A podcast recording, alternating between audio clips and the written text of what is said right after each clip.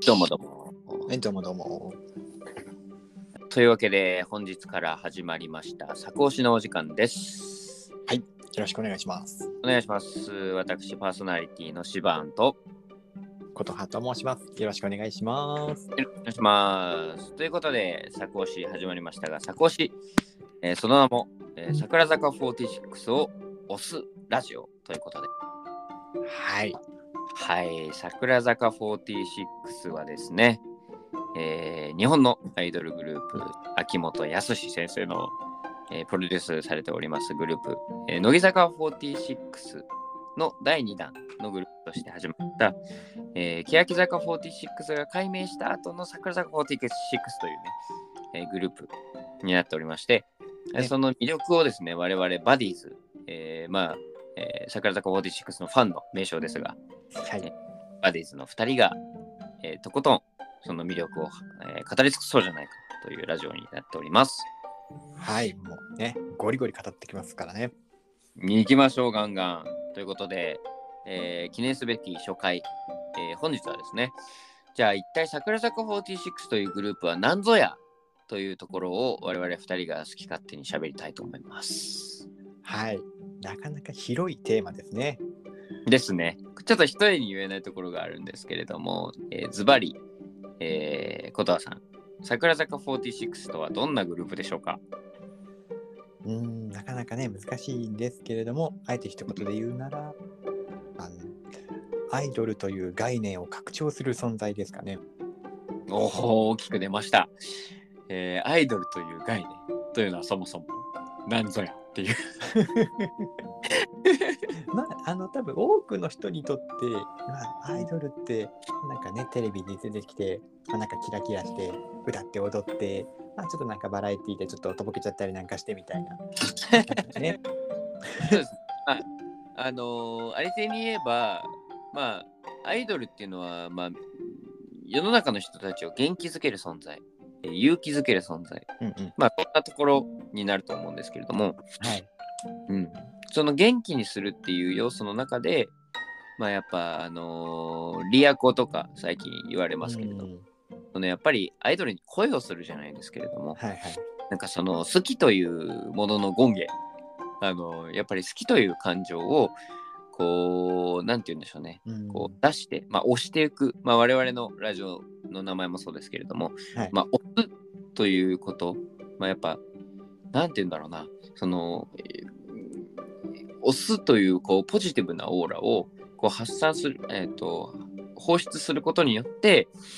なんかこう、人生を豊かにしたりだとかまあ、日々のこうストレスだったりとかそういうところを軽減して、まあ、なんか元気づけてくれるやっぱり。そういった存在の象徴がまあ主にアイドルっていうことなのかなって僕は思いますけれどもそうですね。もうそここんな、はい。うん、アイドルの概念を拡張するっていうところでそうですね。まあ、あの、結構、まあ、その欅からもそうなんですけれども、まあ、桜坂になってからも、まあ、なんかアイドルらしからぬとか、なんかアイドルとは思えないダンスなんとかっていう、そういうなんか言われ方をすると思うんですけれども、うんうんそういう評価をしていただくことも多いですが、まあ、先ほどシバンさんが言ってたみたいに、まあ、なんていうのかね、まあ、そういうポジティブな、まあ、感情を喚起させて、まあ、なんか好きになって推していきたいっていう風な、まあ、なんていうんですかね、王道のアイドル性も持っている。まあなんで、アイドルらしからぬ側面だけじゃなく、うん。アイドルとしての側面も持ちつつでもやっぱり桜坂46といえばまあそのアイドルの枠を超えたなんていうんですかねパフォーマンスっていうのがもう魅力の一つなのかなと思ってるので、まあ、こんなふうに言わせていただきました。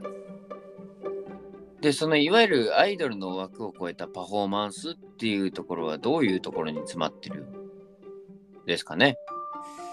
うーんまあなんか正直これはなんていうんですか結構音楽番組とかだとなんか過去最高難度のダンスとかうん。なんかダンスのなんか難しさとか綺麗とか風になんか取り上げられることは多いと思うんですけど、そうですね、なんかこう、あの、やっぱ TikTok とかで言うとさ、やっぱこう流行るようなダンスとかがやっぱりこうね、世間一般に広く浸透して、えー誰でもこう真似して踊って遊べるみたいなところが、やっぱなんかすごくバズってるような感じもしますけれども、桜坂っていうのは本当に真似できないダンス。なんかそういうところで取り上げられる激しすぎるみたいなこれは本当にアイドルが踊るダンスなのかみたいなところで取り上げられるっていう部分が多いっていうのはありますよね。うん、ですよね。うん。でも正直私個人的にはうん。あくまでダンスのなんか難しさってそれ手段であって目的では全然なくて。うんうんうんだダンスが難しいからいいグループなのかとか、まあ、優れたグループなのかとか、まあ、そのいわゆるアイドルらしからぬ存在なのかっていうと、まあ、全くもって別にそうではない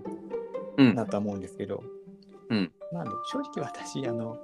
あまり韓国のグループとか全然詳しくないんですけどダンスうまいのを見るだけだったらまあおそらくね桜坂が全世界で一番かって言われたら別にそんなことは多分ないと思うんですけど、まあ、うん一番であってほしいですけど、そうですね。まあね、世界は広いですからね。うん。なのですけどそういう難しいと言われているダンスをなぜやるのかって言った時に、まあ、そのダンスを通じて、まあ、ダンスだけじゃないですけどそのパフォーマンスを通じて何を見せたいかっていうのがはっきりと確立しているっていうのが、まあ、グループとしての大きな魅力なんじゃないかなとは思ってます。なるほど。そうですね。やっぱ、あのーまあ、前身の欅坂46の、えー色がかなり、あのーそういうところに現れていて、それが継承されていってるんじゃないかなっていうところがやっぱありましてですね。世界観ですよね。うんうんやはり、あのー彼女たちの取り巻く、彼女たちが楽曲の中を通して、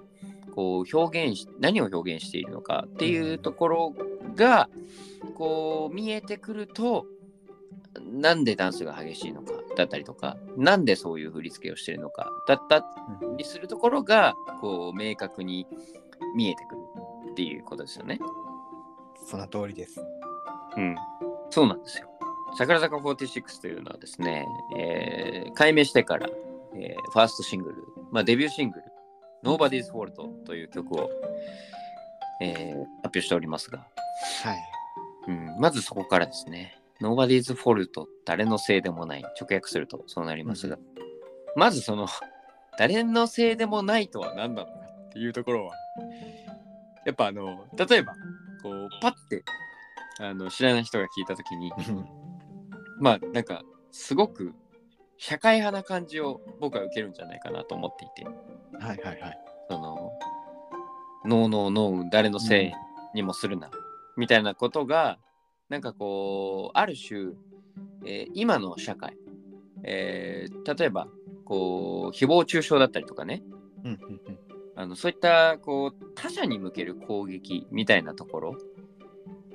が、えっと、まあ、かなりこう長く SNS 時代とかを通じて、まあ、昨今こう表面化してきたものだと思うんですよ。はい。で、その他者の誹謗、他者から、えー他者への、えー誹謗中傷だったりとか、そういったところに、こう、傷を作りながら、ガー向かってって、こう傷だらけになってもがいている姿っていうのが、すごく、あの、もともとの、その欅坂ってうんうん強い、あの、そういった、あの、背景というのを感じておりまして、はいはい。であのそういったところがこう桜坂になったことによって、えー誰のせいにもするなというもうそのじこう傷だらけになった自分っていうところをメインにするというよりかはうん。そこをこう一歩こう一歩大きく踏み出していやこれは結局こう誰のせいでもないと。こう自分との戦いだと。こう自己に向けてるそその対社会だったものがだんだんだんだんこう対自分に向いているっていうところの大きな一歩が Nobody's Fault だったような風に僕は感じられてですねうん、なるほどなるほど。そこがなんかこう読み取れればすごくなんかこうある種こうさっきのアイドルの話からこう一周回ってアイドルっていう存在がこう勇気づける存在っていうのに集約されると思うんですよ。なるほど、確かにそうですね。やっぱり自分に向けてる言葉ってすごく強いじゃないですか。ん。こんなんダメだ、今のままじゃダメだ。あの、怒り真珠じゃないですけど、逃げちゃダメだ、逃げちゃダメだ。そのやっぱ事故に向けるエネルギーって強いじゃないですか。うん。そういったものを、あの、桜坂が爆発的に表現するで、それを聞いたリスナー、まあ、ファンの人、そうじゃない世界の人たちが、それに鼓舞されるっていう形で、なんかこう、本当に一周回って、なんかアイドルとしての形、桜坂46というアイドルとしての形をすごく象徴している。あ、あ、これが桜坂46なんだなって思わせてくれるようなうん世界観っていうのをもうデビューシングルからバッと出してるよううんうんいいなって僕は思うんですよ。なるほど。うん。じゃああれですね。最初の桜坂46を一言で表すとっていうところで私、アイドルと概念を拡張するって言いましたけど、うん違いましたね。うん。アイドルと概念を再定義してるんですかね。おおいいですね。確かに。やっぱ今まさに大アイドル時代ですから。あの本当にアイドルグループの数が増えたなっていや、本当に。多分どの世代も思うと思うんですよ。もう多分上の年代たちわかんないですよね、絶対。そうですねまさにあので出過ぎててやっぱり K-POP とかもやっぱ日本は盛んですし、はいはい。やっぱこう押すという行為そのものが本当多岐にわたると思うんですよね。そうですね。うん、でその中でえーやっぱ一つ桜坂46というグループがそういうアイドルを再定義するうん。っていうところは、やっぱこう桜坂46自身も言ってるように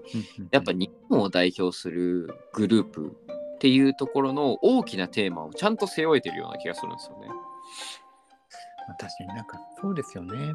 うん日本、まあ日本全体もそうですし、うん日本っていうまあそのアイドルが盛んな国で自分たちがどういうまあ戦い方をしていくかどういうものを背負って発信していくかっていうのがまあなんかここに来て改めて、まあ、どんどん明確になっていってるのは今感じているところですよね。うん、まさに。そう。あのー本当に今更にはなっちゃいますがね、もう、あの、現在進行形として、まあ、桜坂の活動はもう3年になりまして、はい。で、まあ、アニバーサリーライブ3年目も控えておりまして、うんうんえーそんな中でもうシングルも7枚目に突入しておりますが、この奇跡を語るのに、